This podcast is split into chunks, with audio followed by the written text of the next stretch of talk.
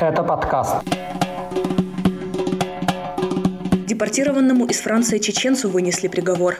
Критик Кадырова в Грузии заявил об угрозах. Отец убитых после нападения на полицию братьев просит выдать их тела. Награда для фильма о преследовании гея в Чечне и отписка Чимаева от Кадырова в Инстаграме. Об этом в новом выпуске подкаста «Кавказ Реалии». Новости этой недели вам расскажу я, Катя Филиппович. Привет! Уроженец Чечни Магомед Гадаев, которого в апреле выслали из Франции в Россию, приговорен к полутора годам колонии поселения. Такое решение принял Очхой-Мартановский районный суд Чечни. По словам супруги Гадаева, суд над ее мужем проходил в кратчайшие сроки. На заседании присутствовали сестры Магомеда Гадаева, а также адвокат по назначению. Ранее Гадаев дважды отказывался от предложенных правозащитниками адвокатов. Следившие за судьбой Гадаева сотрудники правозащитных организаций о заседании суда не знали. Напомню историю Магомеда Гадаева. Он покинул Чечню в 2009 году после возбуждения уголовного дела о пытках и похищении сотрудниками ОМОНа жителя Грозного Ислама Умар Пашаева.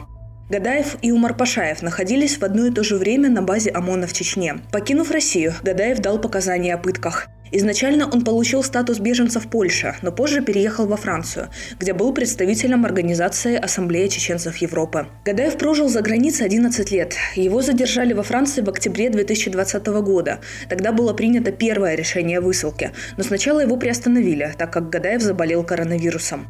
В марте французский суд отменил его депортацию. Адвокат доказал, что на родине уроженцу Чечни грозят пытки. Но 8 апреля Гадаева задержали опять и на следующий день выслали. Когда Гадаев прилетел в Россию, в Шереметьево его несколько часов удерживали сотрудники ФСБ. Затем Гадаев уехал в Новый Уренгой к своему брату, но туда за ним прибыли сотрудники чеченской полиции и забрали его на родину. Так Гадаев оказался в Чечне, где против него возбудили уголовное дело о незаконном обороте оружия. Кстати, сам схрон с оружием силовики нашли в тот же день, когда беженца посадили на самолет во Франции.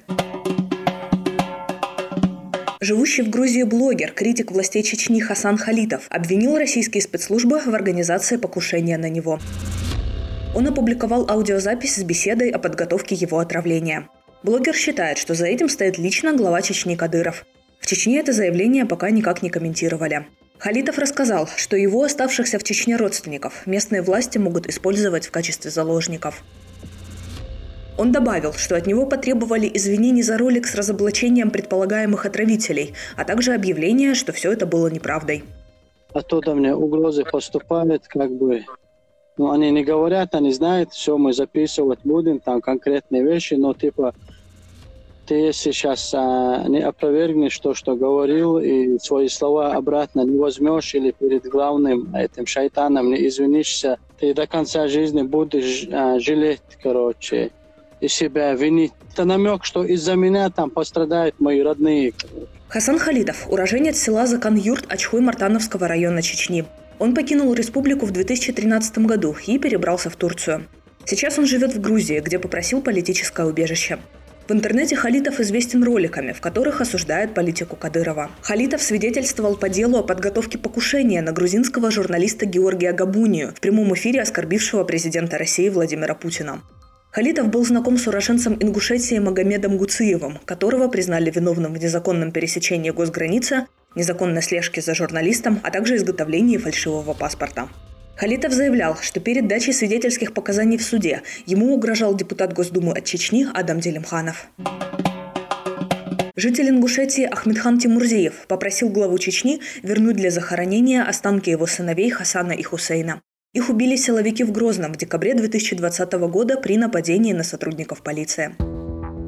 Напомню предысторию. По официальной версии, 28 декабря 2020 года в центре Грозного Хасан и Хусейн Тимурзиева напали на сотрудников патрульно-постовой службы. Они набросились на них с ножами и попытались завладеть их оружием. В результате погиб 22-летний младший сержант полиции Магомед Джабраилов. Его коллега был ранен. Братьев Тимурзиевых чеченские силовики застрелили на месте. После этого ингушские тейпы Тимурзиевых и Султыговых потребовали от главы Чечни доказательств того, что Тимурзиевы действительно были террористами.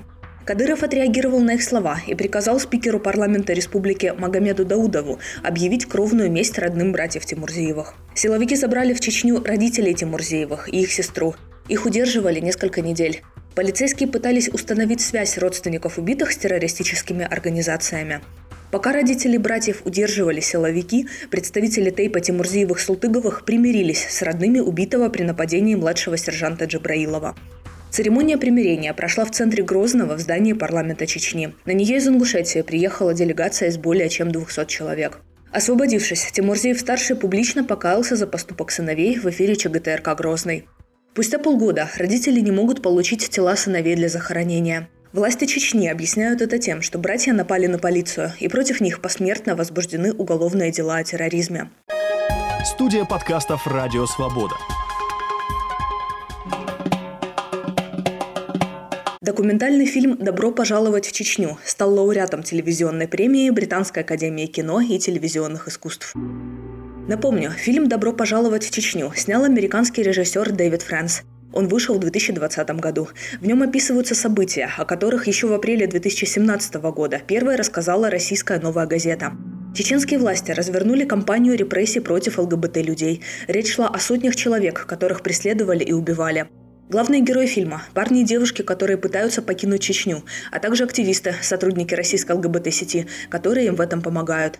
Глава Чечни Рамзан Кадыров в интервью HBO заявлял, что геи не подвергаются преследованиям в республике. Таких людей, по словам чиновников, в Чечне просто нет.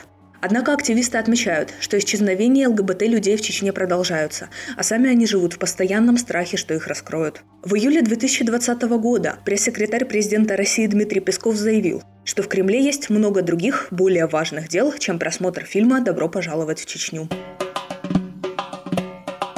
Депутаты Народного собрания Дагестана приняли отставку спикера Хизри Саидова, который накануне заявил об уходе с поста после скандала.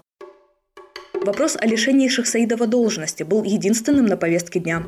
Хотя официальная причина отставки 73-летнего Шахсаидова – это выход на пенсию, наблюдатели связывают это решение с произошедшим накануне скандалом.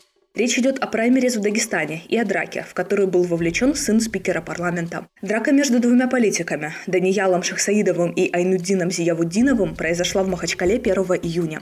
Оппонент сына теперь уже бывшего спикера парламента был госпитализирован с сотрясением мозга.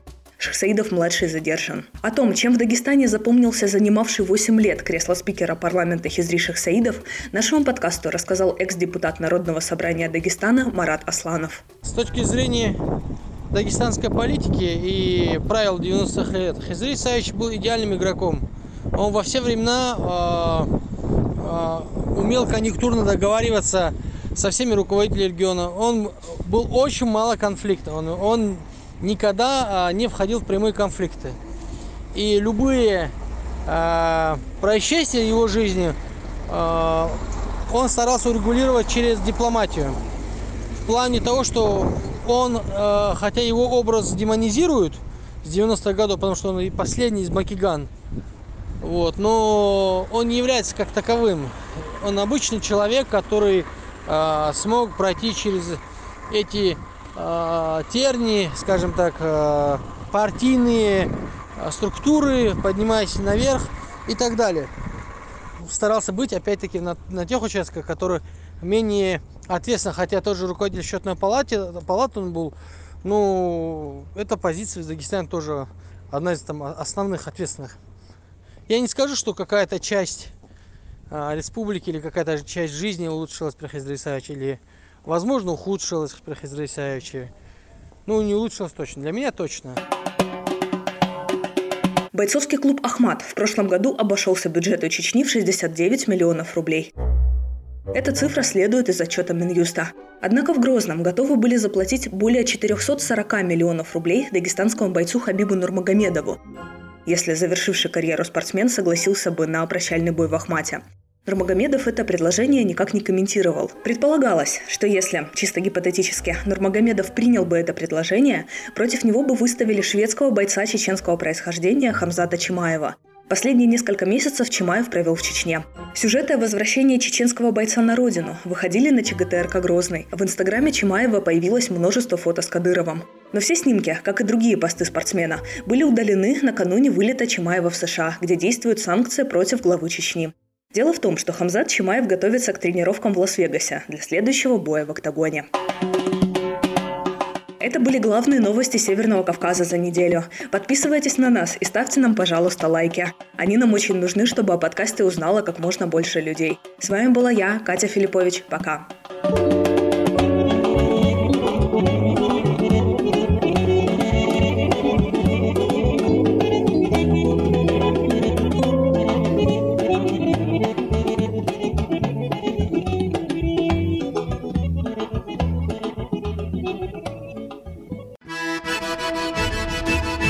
Салам алейкум! Здравствуйте! У микрофона Майбек Вачигаев, и я представляю вашему вниманию подкаст «Хроника Кавказа». Вместе с моими гостями, учеными и политиками, я обсуждаю драматические периоды в развитии региона и интересные факты, связанные с Северным Кавказом.